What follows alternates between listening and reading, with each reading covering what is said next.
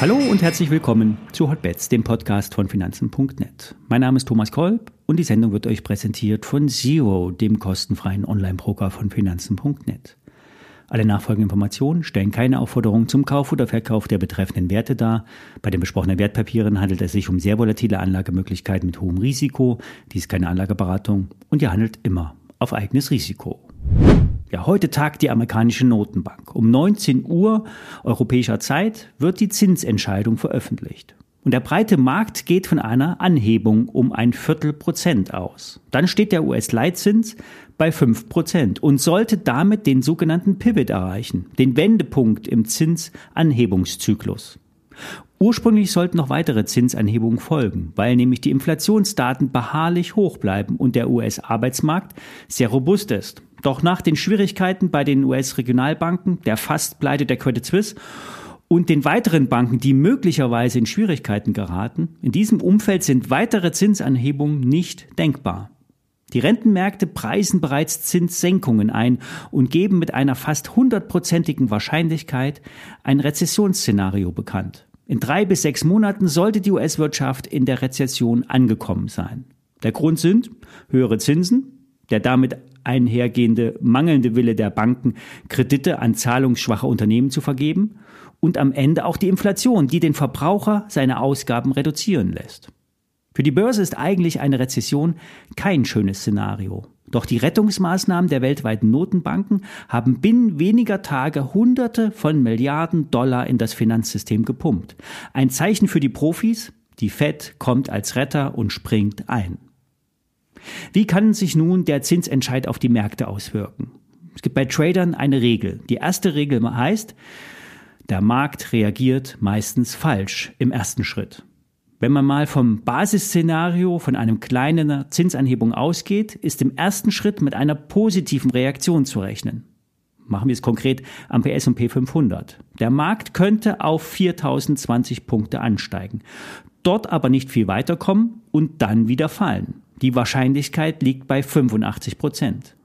Einige Wall Street Banker sagen sehr laut, dass es das noch nicht war mit dem Abschwung und die zweite Welle jetzt nämlich noch kommt.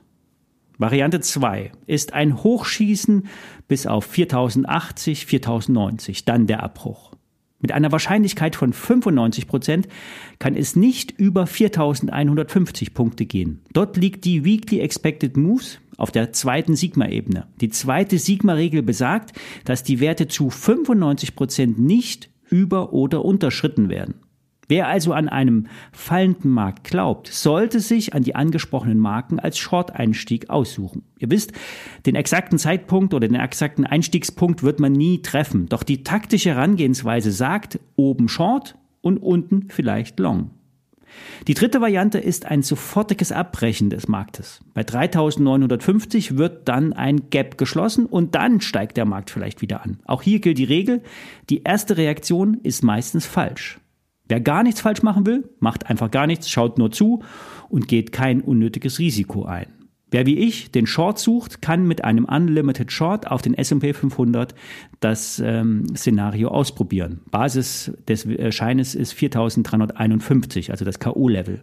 Das Papier hat aktuell einen Hebel von 11 und beim Einstieg auf 4020 oder höher wird dann der Hebel automatisch geringer. Trotzdem gilt, die Positionsgröße nicht zu hoch wählen, vielleicht sogar in Teilbeträgen einsteigen, wenn der Markt durch die Decke geht. Die ISIN stelle ich euch auf jeden Fall mal in die Show Notes und ich wünsche euch viel Erfolg damit.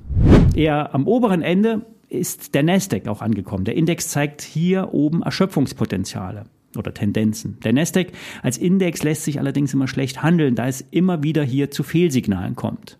Insgesamt sind ja die großen Tech-Werte die letzten Tage äh, sehr gut gelaufen und haben sich fast konträr zum Markt entwickelt.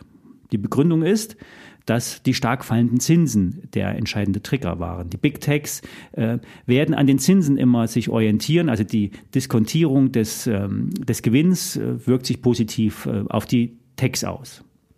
Der ist gestern angesprochene Widerstand bei der Apple, der wurde gestern auch glatt durchbrochen. Der Wert um 157 Dollar war ein Widerstand, ein April-Level und nun wurde es überwunden. Und nun steht ein Gap Close bei 163,40 Dollar im Raum. Wenn man sich nun die Upside- und Downside-Potenziale anschaut, sieht man, dass es nur noch wenig Luft nach oben gibt. Das meiste Potenzial liegt im Downside. Tesla führt die Liste an mit 16% Abschlagspotenzial. 15% Nvidia, Amazon, Google und Microsoft so um die 10%. Nur bei Apple sind es um die 8% Luft nach unten. Jetzt soll man ja bekanntlich nicht gegen den Trend handeln, doch wer taktisch vorgeht, kann, kann am oberen Ende der Spannen verkaufen und unten kaufen. Dies nur als Info. Ich sage nicht, dass ihr Tesla, Nvidia und Apple shorten sollt, aber der Anstieg kann nämlich manchmal noch länger dauern, als man glaubt. Vor allen Dingen, wenn man pessimistisch ist. So sind es ja derzeit die meisten Marktteilnehmer. Aber die Techs sind schon weit gelaufen und nach oben gibt es einen natürlichen Deckel. Soweit für heute. Ich wünsche euch viel Erfolg. Bis morgen.